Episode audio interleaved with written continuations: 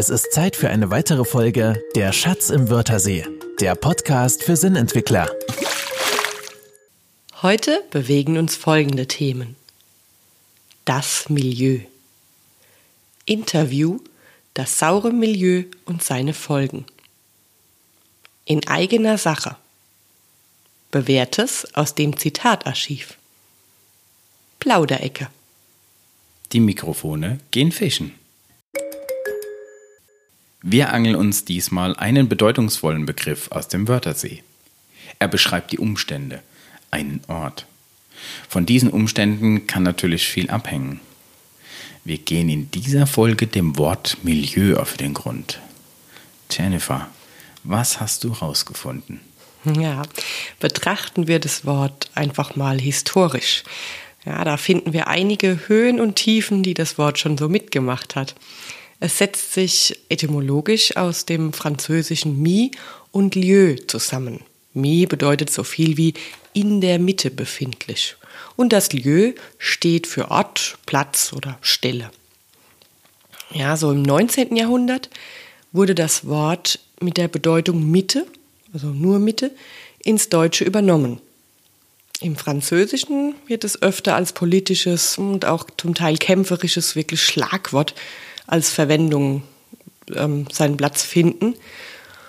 Und unsere Begriffe Umgebung im Deutschen, die reichen übrigens nicht aus. Also das Milieu ist mehr als die Umgebung an sich. Und so übernahmen wir dann das Wort Milieu selbst in unsere Sprache. Das ist ja interessant. Mir kommt da gleich als erstes äh, der Gattenteich in den Sinn. Ah ja. Da haben wir verschiedene Methoden, um das Milieu in dem Gattenteich etwas äh, diagnostizieren zu können.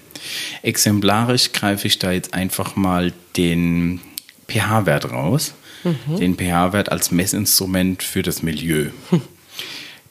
Zur Erklärung, äh, die Mitte zwischen sauer und basisch auf dieser Skala ist der pH-Wert 7. Die Skala geht von 0 bis 14. Mhm. Das heißt also unter 7 wäre es sauer und über 7 basisch. Wenn jetzt im Gattenteich der pH-Wert unter die 6 fällt, also unter den pH-Wert von 6, dann sprechen wir von stark sauer. Was passiert dann mit den Fischen im Teich? Genau. Darum geht es ja. Wir wollen ja im Gattenteich ein möglichst passendes und überlebensmögliches ähm, Milieu für Fische. Und Fische mögen das so sauer ja gar nicht. Hm. Da gibt es natürlich jetzt verschiedene Gründe, warum ein Milieu so stark sauer werden kann. Das gibt, ja, reicht ja schon ein saurer Regen, der das dann wieder sauer machen kann. Im Menschen, also im menschlichen Körper, finden wir auch Milieus. Da habe ich jetzt mal eins rausgegriffen, und zwar ein, ein Milieu aus dem Blut. Das Milieu im Blut entscheidet natürlich auch darüber, ähm, wie es dem Menschen am Schluss geht. auch hier greifen wir uns einfach wieder den pH-Wert raus als, als Messfaktor für die Bestimmung oder für die Qualitätsbestimmung des Milieus. Im Blut hat der pH-Wert einen Einfluss auf die Fähigkeit des Hämoglobins, Sauerstoff binden zu können. Oh. Achtung, je geringer jetzt der pH-Wert im Blut ist, also je saurer er ist, desto weniger Sauerstoff bindet das Hämoglobin. Deswegen ist das Abatmen von Kohlendioxid in der Lunge so wichtig. Dadurch steigt der pH-Wert augenblicklich und das Hämoglobin kann den Sauerstoff, der jetzt gerade frisch über die Lunge reinkommt, wiederum aufnehmen. Aha, also richtig ausatmen will dann gelernt sein. Ja. Mhm. Es bestimmt einen Teil des Milieus. Wow. Also anhand dieser Beispiele, glaube ich, können wir ganz gut nachvollziehen, äh, welche lebenswichtige Auswirkungen das Milieu auf das gesamte System haben kann. Mhm. Denn natürlich ohne Sauerstoff im Blut, ja, da wird es dann mit der Zeit äh, eng. Im Bereich der Kommunikation beobachten wir ähnliche Parallelen. Kommunikation streng genommen bezeichnet ja jetzt erstmal nur die Übermittlung von Informationen. So.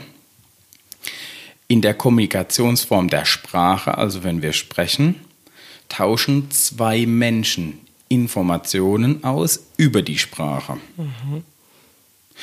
Über das Wie und in welcher Qualität gibt uns jetzt das Wort Kommunikation keine Auskunft. Genau diesen Punkt betrachten wir in unserem Einsatztraining. Das ist ganz korrekt so. Denn es gibt ja äh, zahlreiche Arten von Formulierungen und die nehmen wir unter die Lupe. Wir nehmen also wahr, wie wir das sagen. Es gibt Formulierungen, die als problemorientiertes Sprechen zum Beispiel bezeichnet werden können. Nimmt diese Art der Sprache in einem Team dann überhand, macht das natürlich etwas mit den Mitgliedern und dem Lösungsprozess.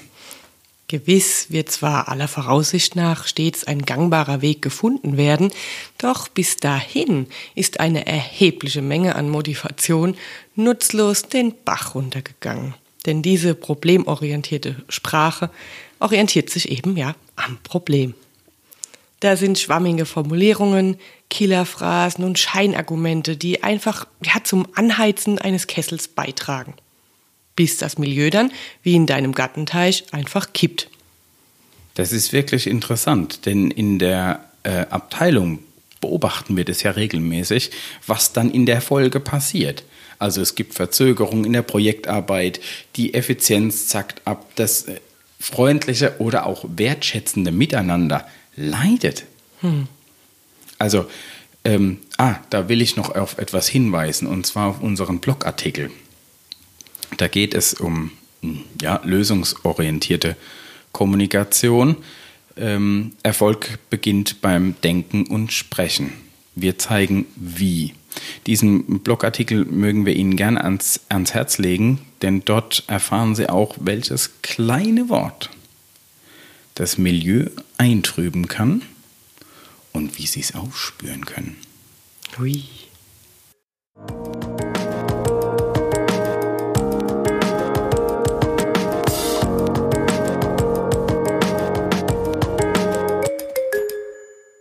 Wir schauen uns nun das Milieu und seine Wirkung im menschlichen Körper an.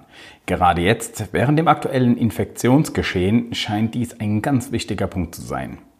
Denn wirksame Medikamente oder gar Impfstoffe gegen das Coronavirus existieren zurzeit noch nicht. Parallel zu dieser Suche forschen Wissenschaftler nach Möglichkeiten, das menschliche Immunsystem zu stärken. Und hier gibt es höchst interessante Erkenntnisse, die mit dem Milieu und dem Abwehren von Coronaviren zu tun haben. Konkret geht es um den Säurebasenhaushalt. Darüber spreche ich jetzt mit dem Ernährungswissenschaftler Professor Jürgen Vormann vom Institut für Prävention und Ernährung.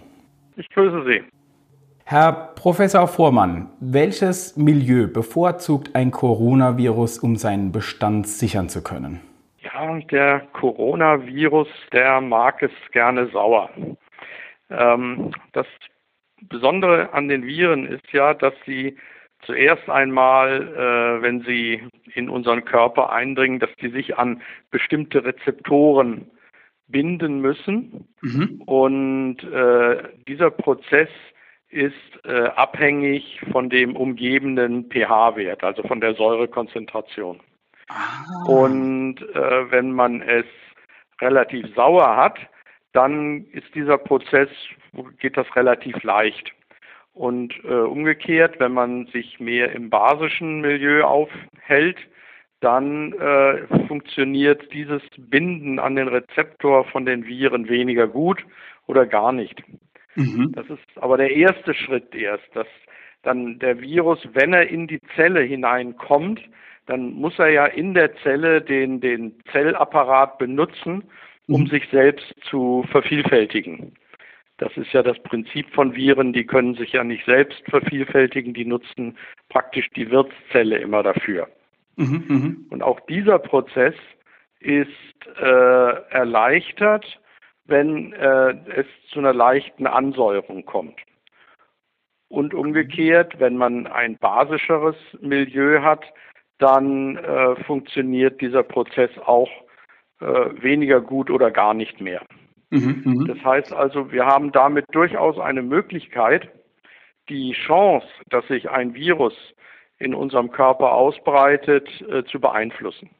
Das ist eine großartige Nachricht. ja, es ist ja so, äh, 80 Prozent derjenigen, die in Kontakt mit dem Virus kommen, mhm. äh, erkranken ja eigentlich gar nicht. Mhm. Das ist ja nicht so, dass, dass praktisch jeder, der ein Virus äh, ähm, inkorporiert, dass, dass bei dem eine Krankheit ausbricht. Das heißt, unser Immunsystem unter anderem äh, auch über diesen Säurebaseneffekt, mhm. kann durchaus auch mit Viren umgehen und das können eben manche besser und andere weniger gut. Und dann erst, wenn sich der Virus entsprechend festgesetzt hat, sich vermehrt und dann immer mehr Zellen befällt, dann kommt es ja zum Ausbruch der äh, Covid-19-Erkrankung, die natürlich schwerwiegend und ähm, ja ziemlich gefährlich ist. Ich verstehe. Äh, gibt es eine Möglichkeit, dass also die Lebenshaltung eines Menschen, also die Art, wie er lebt, ähm, das Milieu günstig beeinflusst, dass das Immunsystem leicht eine Antwort auf diese Infektion hat? Ja, das kann man eindeutig bejahen. Ähm, man weiß inzwischen, dass äh, der Säurebasenhaushalt, der ja mhm. überall bei uns im Körper eine ganz wichtige Rolle spielt, dass der durchaus beeinflussbar ist. Und zwar tun wir das üblicherweise dadurch, dass wir irgendetwas essen. Mhm. Nun mhm. gibt es äh, Nahrungsmittel, die belasten uns mit Säure und andere Nahrungsmittel, die versorgen uns mit Basen, die praktisch die, Neu die Säure, die im äh, Stoffwechsel entsteht, neutralisieren können. Mhm. Und es ist leider so, dass in unserer üblichen Ernährung die sogenannte äh, Western Diet, also die, die Art, wie wir uns üblicherweise äh, ernähren, dass das einen Säureüberschuss zuführt. Ah. Sodass wir schleichend in ein Problem einer latenten Übersäuerung hineinrutschen. Dann gibt es noch einen zweiten ganz wichtigen Aspekt dabei. Ähm, wenn wir einen Säureüberschuss zu uns nehmen, dann können wir den natürlich zuerst einmal neutralisieren. Wir haben Puffersysteme, ähm, aber die sind endlich. Und irgendwie müssen wir den, die, den Säureüberschuss ja wieder loswerden und das geschieht über die Niere, mhm. über den Urin. Und äh, nun ist es leider so, dass je älter wir werden, äh, desto äh, geringer ist unsere Nierenkapazität ausgeprägt. So mhm. etwa ab einem Alter von Mitte 20 verlieren wir pro Lebensjahr rund ein Prozent Nierenkapazität. Mhm. Und kann man dann rechnen, dann ist man also bei 70 ist man schon, äh, hat man schon eine Niere eingebüßt. Wow. Und das hat dann eben auch Auswirkungen auf die Fähigkeit der Niere, Säure wieder effektiv aus dem Körper zu eliminieren. Hm. Und wenn wir uns dann sehr säurelastig ernähren, äh, dann, ja, dann kann es eben auch dazu kommen, dass so in dem Milieu um die Zellen herum mhm. die äh, Säurekonzentration leicht höher wird. Im Blut misst man da gar nichts. Im Blut ist alles so standardisiert und gepuffert, dass man dort äh, immer konstante Verhältnisse hat. Aber in dem Bereich praktisch vom Blut muss ja ein Bereich durchschritten werden, damit erstmal etwas in die Zellen, in den mhm. Zellen ankommt. Dieser extrazelluläre Bereich, da kann es dann durchaus zu einer Ansäuerung kommen. Ich verstehe. Das heißt, im Blut ist äh, der Mechanismus so festgesetzt, dass das stark reguliert ist vom Körper, damit dort. Bleibt immer gleich. Wenn es nicht mehr in Ordnung ist, dann sind wir äh, schwerst erkrankt und auf dem Weg in die Intensivstation. Das ist also eine, eine schwerwiegende Sache. Und das hat man im Übrigen auch jetzt bei der Corona-Infektion mhm. ähm, äh, in, in Wuhan feststellen können, dass also bei den Patienten, die äh, an Covid-19 verstorben sind, mhm. dass man dort früher, also vor, natürlich vor äh, Verlauf der Krankheit, eine massive Azidose, also Übersäuerung feststellen konnte. Aha. Also die haben eine große Säurebelastung gehabt. Jetzt ist für mich auch die Frage ähm, nach der Kommunikation. Also kommunizieren Zellen ihre Übersäuerung nach außen? Kann ich das als Mensch mitbekommen, dass ich übersäuert bin? Schwierig. Das ist leider, wenn das so einfach wäre, dann wäre dieser Aspekt in der Ernährung oder in der Medizin vielleicht auch etwas ähm, akzeptierter. Mhm. Üblicherweise misst man ja in der Medizin im Blut. Mhm. Da aber alles gemacht wird, damit das Blut konstant bleibt, naja, da äh, ist, ist man sozusagen im falschen Kompartiment, wenn man dort etwas messen will. Ich verstehe. Bisschen besser ist es, wenn man den Urin misst. Mhm, mhm. ähm, auch dort ist es leider nicht ganz so einfach, weil die Säure wird nicht als freie Säure, sondern zu 99 Prozent in gebundener Form ausgeschieden und das ist dann messtechnisch nicht so ganz einfach. Was kann man machen, kann man messen, aber es ist nicht banal. Mhm. Und nur so ein pH-Stick in den Urin zu halten, naja, das sagt nicht allzu viel aus. Okay, das heißt also, wenn ich jetzt wirklich konkret was tun will, dann gucke ich lieber auf das, was als Wareneingang in den Körper reinkommt. Da haben Sie völlig recht. Das ist, man sollte überlegen, was man denn isst. Und ja. da gibt es äh, ein Problem, dass das, was sauer schmeckt, ja. meistens für den Stoffwechsel gar nicht sauer ist. Also wenn wir eine Zitrone essen, dann wird jeder sagen, natürlich ist es sauer. Ja. Aber äh, für den Stoffwechsel ist es sogar basisch. Das liegt daran, wir haben Geschmacksrezeptoren für Säure. Mhm. Wir haben aber keine Geschmacksrezeptoren für Basisches. Mhm. Und wenn wir eine Zitrone essen, dann schmecken wir die Säure, aber die im Überschuss enthaltenen Basen, die schmecken wir nicht. Und deshalb meinen wir, eine Zitrone sei sauer, was sie auch ist, aber äh, für den Stoffwechsel im Endeffekt äh, hat sie sogar einen Basenüberschuss. Das finde ich jetzt ganz interessant. Ich habe mich nämlich letztens mit meiner Frau darüber unterhalten, was ist denn das basischste Lebensmittel, was wir kennen? Basischste Lebensmittel? Ach, das ist so getrocknetes Obst. Rosinen zum Beispiel, Aprikosen, getrocknete, da sind, also letztendlich kann man sagen, in, in Gemüse, Salat und Obst, dort ja. sind die Basen drin. Und das Saure kommt überwiegend aus dem Protein, also sprich aus dem Fleisch, Fisch, Käse ist sauer. Aber was in Deutschland leider oft vergessen wird, auch Brot zum Beispiel ist leicht sauer und wir essen ja mhm. relativ viel Brot, dann spielt das schon eine Rolle. Ich verstehe. Und jetzt habe ich noch etwas Interessantes gehört, äh, äh, ähm, Parmesankäse. Da war ich ganz von den Socken. Ist, ist, ist nicht basisch? Oh nein, Parmesankäse ist so ziemlich mit das sauerste, was es gibt, weil das ein sehr konzentriertes Eiweiß ist. Das einfach getrocknete, also ist ja sehr, sehr trocken und mhm. da haben sie hochkonzentriertes Eiweiß und die Säure in unserem Körper kommt immer in Form von bestimmten Aminosäuren, die im Protein enthalten sind mhm. hinein. Und das sind die schwefelhaltigen Aminosäuren Methionin und Cystein. Und der Schwefel, der dort enthalten ist, wenn diese Proteine abgebaut werden oder diese Aminosäuren abgebaut werden, dann muss der Schwefel aus dem Körper entfernt werden. Mhm. Und das geht nur in Form von Schwefelsäure. Das heißt, wir produzieren aus dem Abbau dieser Aminosäuren eine Säurebelastung.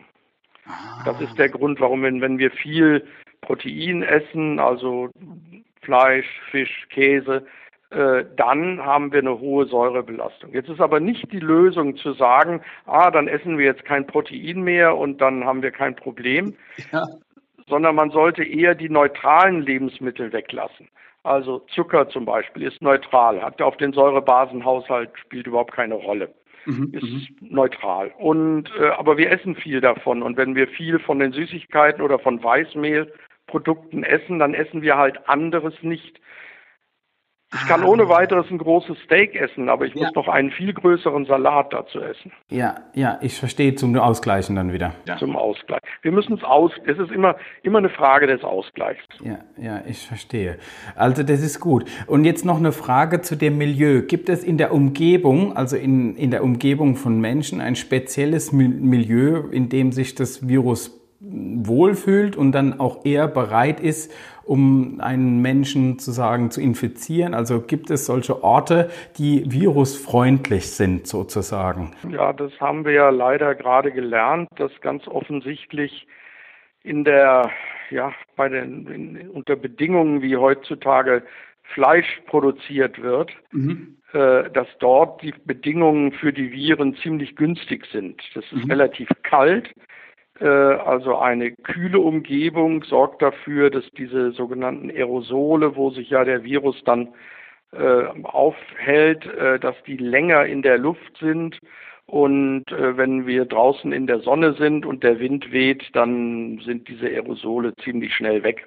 Mhm. Ähm, also das ist viel weniger schädlich, als wenn wir uns in, ja, in, in stickigen Räumen äh, aufhalten. Deshalb ist also wirklich das Lüften extrem wichtig, dass man immer einen Luftzug hat, dass wenn mhm. jemand potenziell Viren trägt und, mhm. und die über den, über die Ausatemluft verbreitet, dass einfach diese, diese Luft dann schnell äh, entfernt wird und insbesondere eben jetzt dann im Sommer äh, durch den Einfluss der UV-Strahlung und, und die Wärme, äh, da hat der Virus keine große Chance, sich dann auszubreiten. Ich verstehe. Und wenn wir jetzt also noch den Ausgleich dazu schaffen in der Ernährung, dann, dann haben wir zumindest die Chance, einen Schutzeffekt uns äh, ja.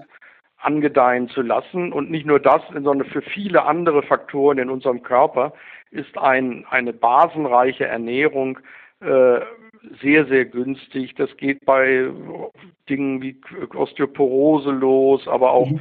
äh, Nierenfunktion wird beeinflusst, Schmerzen äh, haben etwas mit einer lokalen Übersäuerung zu tun. Also es ist ein sehr weiter Bereich und äh, grundsätzlich macht es absolut Sinn, äh, sich immer wieder sozusagen etwas basisch zu machen. Und das kann man wunderbar durch die Ernährung. Und wenn man das nicht schafft, dann gibt's, kann man natürlich auch Basenpräparate einnehmen, die gibt es ja überall. Und das macht dann durchaus Sinn. Das war jetzt nämlich auch noch meine nächste Frage. Jemand, der das jetzt eben einfach nicht schafft, diesen Ausgleich über die Ernährung hinzubekommen, also aus welchen Gründen auch immer, kann er wirksam ähm, jetzt sich dann mit Hilf Hilfsmitteln wirklich zum Basischen hinbewegen? Also ja, geht das? Mit Basenpräparaten, die gibt es in jeder Apotheke, mhm. äh, kann man da tatsächlich einen sehr positiven Effekt erzielen. Geht, also geht auch wir auch haben viele Studien gemacht, die wirklich zeigen, bei verschiedensten Indikationen oder Erkrankungen, mhm. äh, dass, dass tatsächlich eine Basensupplementierung absolut Sinn macht. Das ist klasse. Äh, meine Frage noch, geht es auch mit 65 noch? Oh ja, auf jeden Fall. Das ist also, äh, je älter man ist, desto mhm. nötiger ist es eigentlich, gerade aufgrund der nachlassenden Nierenfunktion. Ja, ja, das, das meinte ich, ja. Also, Absolut. Das heißt großartigerweise, ja, wir können mit der Beeinflussung des Säurebasenstatus die Immunantwort auf ein Coronavirus beeinflussen. Richtig. Wir können uns einfach schützen. Wir können einen Schutzeffekt haben. Das ändert jetzt nichts daran, dass es natürlich grundsätzlich gut ist, gar nicht in Kontakt mit so ja, einem Virus ja. zu kommen. Aber ja. wenn es dann passiert, dann äh, ist man, wenn man ausreichend basisch ist, hat man einfach eine höhere Chance, dass der Virus einem nichts antut. Ich finde, das sind ganz großartige Erkenntnisse, die Sie uns hier zur Verfügung stellen. Ich ähm, bedanke mich ganz recht herzlich, Herr Professor Fuhrmann, für dieses aufschlussreiche Gespräch. Äh, weitere Informationen gibt es dazu auch im Netz unter säurebasenforum.de. Ist das richtig so? Das ist richtig, ja. Äh, da können sich also äh, gerne Menschen weiter informieren über dieses Thema. Genau. Äh, ich sage einfach Danke. Ja, gerne.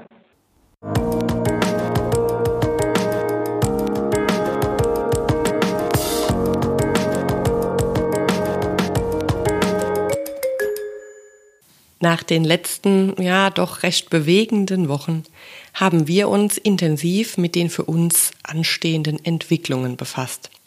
Da gab es etliche abgesagte Veranstaltungen und so traten immer mehr Teilnehmerinnen und Teilnehmer an uns heran mit der dringenden Bitte, ja, wir mögen doch unsere digitalen Weiterbildungsmöglichkeiten ausweiten. Manche Termine davon nahmen wir dann in Form von Telefonkonferenzen wahr. Andere führten wir provisorisch mit Videotechnik durch. Ich schmunzle, weil wir da natürlich bei diesem praktischen Teil die Vor- und die Nachteile auch erleben durften. Wir spürten, wie wichtig eine Mikrofoneinrichtung für eine Telefonkonferenz ist. Und wir haben das auch gesehen, wie das funktioniert bei einer Videokonferenz ohne funktionierende Kamera. Wir haben Erfahrungen gesammelt. Oh ja. Ja, um unser Angebot natürlich auch äh, weiterhin nutzbar zu machen, werden wir gerade im Entwicklungsprozess der Projekte für Sinnentwickler neue Wege beschreiten. Das liegt uns, glaube ich, ganz besonders am Herzen, äh, mit den Erkenntnissen zu den Sinnfragen des Lebens so viele Fragende wie möglich zu bewegen. Es geht um Erfolg im Leben, Selbsterkenntnis und natürlich deren unabdingbare Grundlage. Das ist ganz wichtig. Es geht um die Wahrnehmung. Der Traum, der uns bewegt, ist, dass Menschen sich und ihre Umwelt umfassend wahrnehmen können. Denn das hat natürlich den Effekt, dass sie sich damit konstant die Möglichkeit, Lösungen und Glück mit Leichtigkeit zu finden, erhalten. Oh ja. Äh, unser Vorhaben ist ein hehres Ziel äh, und daher mit vielen Vorbereitungen verbunden. Wir arbeiten an der Umsetzung allerdings mit viel Engagement und Freude. Und funktionierenden Mikrofonen, wie Sie hören. Die nächsten Ergebnisse werden wir voraussichtlich zum Ende des Jahres präsentieren können. Bis dahin reißt natürlich unser Kontakt nicht ab. Sie können uns weiterhin hier im Podcast hören, wir können uns äh, im Coaching am Telefon hören oder auch natürlich in den hoffentlich stattfindenden Firmenworkshops werden wir uns hören und dort auch sehen, da das natürlich völlig ohne Kamera funktioniert. ja, lesen, lesen, das äh, ist, können Sie uns auch äh, im Newsletter, in unserem Newsletter-Einsatzbericht. Dafür können Sie sich auf unserer Internetseite www.das einsatztraining.de eintragen. Da gibt es einen eigenen Punkt. Äh, bitte tragen Sie Ihre Adresse ein und danach kommt eine Bestätigungsmail in Ihr Postfach. Die bitte auch nochmal bestätigen, dann ist Ihre E-Mail-Adresse in unserem Verteiler sicher gespeichert. Wir waren auch diesmal wieder in unserem Zitatarchiv. Und da haben wir Erstaunliches hervorgeholt. Und zwar wurden wir bei Claude Bernard fündig. Er hat folgenden Satz geprägt, der Keim ist nichts, das Milieu ist alles. Den Satz sagte der Mann natürlich auf Französisch. Meine französische Aussprache erspare ich Ihnen an diesem Punkt. Deswegen bleiben wir bei der deutschen Übersetzung. Der Keim ist nichts, das Milieu ist alles. Der Zitatgeber Claude Bernard lebte von 1813 bis 1878 in Frankreich. Das ist eine bewegende Zeit, denn da trafen mehrere Menschen aufeinander, die sich alle um die Theorien zu Infektionskrankheiten Gedanken gemacht haben. Mediziner, also da haben wir einmal Louis Pasteur, und auch Antoine Béchamp, die sich zusammen, also auch Claude Bernard, eben mit diesem Thema Infektionskrankheiten befassten. Louis Pasteur ist wahrscheinlich ein eher bekannterer Begriff. Sie kennen das vielleicht aus Ihrem Kühlschrank von der pasteurisierten Milch. Das ist tatsächlich aus seinen Theorien hervorgegangen. Und Louis Pasteur vertrat die Theorie, die wir heute Keimtheorie nennen, äh, laut derer ein Keim von außen in das System eindringt und dann natürlich dessen Funktion stört. Bernard, also Claude Bernard, wiederum postulierte das gestörte Gleichgewicht als verantwortlich für die Ausbreitung eines Keims in dem System. Also das heißt, wie sein Zitat es schon darstellt. Der Keim hat erst eine Wirkung, wenn es ein Milieu dafür gibt, was für den Keim günstig ist. Jetzt frage ich dich, Jennifer, hast du auch was gefunden im Zitatarchiv? Ja. Übertragen wir das Thema nämlich auf das Milieu unserer Gedanken, dann hat auch Henry Ford etwas in unserem Archiv hinterlassen. Sein bekanntes Zitat lautet, ob du denkst, du kannst es oder du kannst es nicht, du wirst Recht behalten. Tauchen wir mal ab in die Businesswelt. Da kennen wir das als den Begriff Mindset. Hier wurde das Milieu zum Mindset. Ja, und das trägt zum Erfolg von einer Idee eben genauso bei wie zum Scheitern dieser Idee. Wenn die Idee also ein Keim wäre, dann würde die Umsetzung stark vom Milieu des Erfinders abhängen. Wie sieht's mit Ihrem Mindset aus?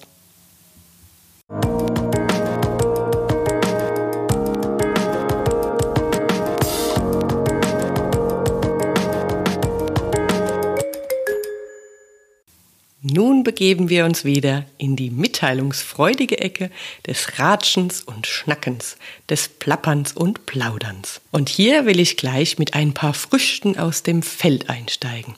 Die Trauben, die entwickeln sich nämlich in diesem Jahr schon prächtig. Ja, das Milieu, in dem die Früchte dieses Jahr eben reifen dürfen, das ist recht günstig für die Trauben. Und damit bleibt, laut den hiesigen Winzern, auch eine frühere Ernte zu erwarten. Hm? Was ich aus der Arbeit mit dieser Folge heute definitiv mitnehme, ist, dass wir in vielen Bereichen finden, dass das Milieu einen großen Einfluss hat. Michael, was keimt in dir? Ja, äh, in mir keimt ein Gedanke, und zwar zu dem Thema Verbindung zwischen Körper und Geist. Hm. Ja, ich bin angeregt zu diesem Thema durch einen aktuellen Artikel, den ich äh, vor kurzem in der Zeitung las. In dem Artikel ging es um, um mehrere Studien, die besonders darauf hinweisen, dass unser Hirn also nicht komplett isoliert vom Körper funktioniert. Es, wir konnten uns ja aufgrund der Verbindung durch den Hals das schon vorstellen. Nur diese Studien haben das jetzt eben nochmal ganz deutlich gemacht wie stark die Gedanken und die Gefühle im Verbund mit der Körperhaltung arbeiten. Im Leben machen wir das ja meist unbedacht. Da, also auch dieses setzt sich gerade hin und sowas äh, geht nur, wenn wir uns das wieder bewusst in Erinnerung rufen, dass wir uns gerade hinsetzen, unseren Rücken gerade machen und erst wenn wir das ein bisschen trainiert haben, ist es dann automatisch irgendwann in unserer Haltung gespeichert. Jetzt haben diese Studien sich mit der Testbarkeit erstmal befasst. Wie kann man das testen, wie jetzt also diese Körperhaltung eine Verbindung hat zu unseren Gefühlen oder unseren Gedanken, ohne dass irgendjemand das jetzt bewusst weiß. Also kam ein Experiment des Sozialpsychologen Fritz Strack auf die Idee, unwissenden Probanden einen Bleistift zwischen die Zähne zu klemmen. Hm. Also das heißt, die Probanden äh, nahmen einen Bleistift mit geöffnetem Mund zwischen die Zähne. Und während sie diese Haltung hatten, lasen sie einen Comic. Wenn Sie sich das jetzt selbst vorstellen, probieren Sie es gerne mal aus, nehmen Sie einen Bleistift zwischen die Zähne. Dann ist es jetzt ganz interessant, was da passiert, denn äh, mit dem geöffneten Mund und dem Bleistift zwischen den Zähnen aktiviert diese Haltung völlig unbewusst die Muskeln zum Lächeln. Also, äh, das ist faszinierend. Das wussten jetzt die Teilnehmer natürlich nicht, das wurde ihnen auch nicht gesagt. Und eine andere Gruppe, also eine Vergleichsgruppe, die sollte den Bleistift ähm, nicht zwischen die Zähne nehmen, sondern zwischen die Lippen. Mhm. So dass sie den, den Bleistift mit den Lippen umschlossen und damit auch festhielten. Ich probiere das jetzt gerade mal aus, wie das wohl aussieht. Genau, es sieht bestimmt amüsant aus. Was war die Wirkung? Die Wirkung war, dass die Lächelmuskulatur jetzt eben nicht angeregt war. Mhm. So, und jetzt war natürlich interessant, was ist jetzt dann das Vergleichsergebnis zwischen der einen Gruppe, die den Bleistift zwischen den Zähnen hielt und die andere Gruppe, die den Bleistift zwischen den Lippen hielt und den gleichen Comic lasen. Die wurden dann hinterher befragt nach der Witzigkeit des Comics. Und jetzt natürlich, es ist unglaublich und doch so, ähm, die Gruppe, die den Bleistift zwischen den Zähnen hielt, nahm den Cartoon witziger wahr und war mehr amüsiert von dem Cartoon als die Gruppe, die den Bleistift zwischen den Lippen hatte. Hm. Also ganz, ganz interessant, dass das über solche einfachen Methoden testbar ist. Oh ja, das ist eine interessante Geschichte. Ja, passend dazu ist es ja doch auch mit der Siegerpose. Die kommt mir da in den Sinn. Ja, yeah. genau, du machst das auch gerade gut vor. Also da gibt es ja auch schon einige Publikationen zu den Studien und Ergebnissen dafür. Und das ist, ja, wie wir ganz am Anfang unserer Folge schon sagten, unsere Körpersprache, die kommuniziert eben auch etwas. Und das Schöne ist, dadurch, dass Kommunikation Informationen übertragen kann, und wir selbst Einfluss darauf haben, welche Informationen wir eben wie übermitteln, ja, können wir auch über beeinflussen, was wir kommunizieren.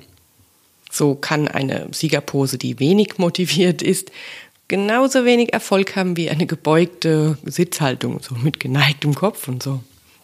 Ja, das kommuniziert was. Wir werden übrigens das Skript für diese Folge auf unserem Sinnentwickler-Blog unter www.das-einsatztraining.de slash Sinnentwickler für Sie bereitstellen. Da können Sie das Ganze auch nachlesen. Das sage ich jetzt bewusst aufgrund einer Studie. Und zwar haben Psychologen der Universität in Köln nahegelegt, dass das Lesen von einem Text über die enge Verbindung eben von Körper und Geist bei Menschen zu gesünderen Entscheidungen führt. Hm, wenn Sie das hier also gelesen haben gerade, dann ist jetzt ein guter Zeitpunkt, um sich etwas zu essen auszuwählen. Das war es mit dieser Folge vom Schatz im Wörthersee für heute. Wer nicht bis zur nächsten Sendung warten will, kann sich unter www.das-einsatztraining.de slash Sinnentwickler informieren oder uns auf Facebook folgen.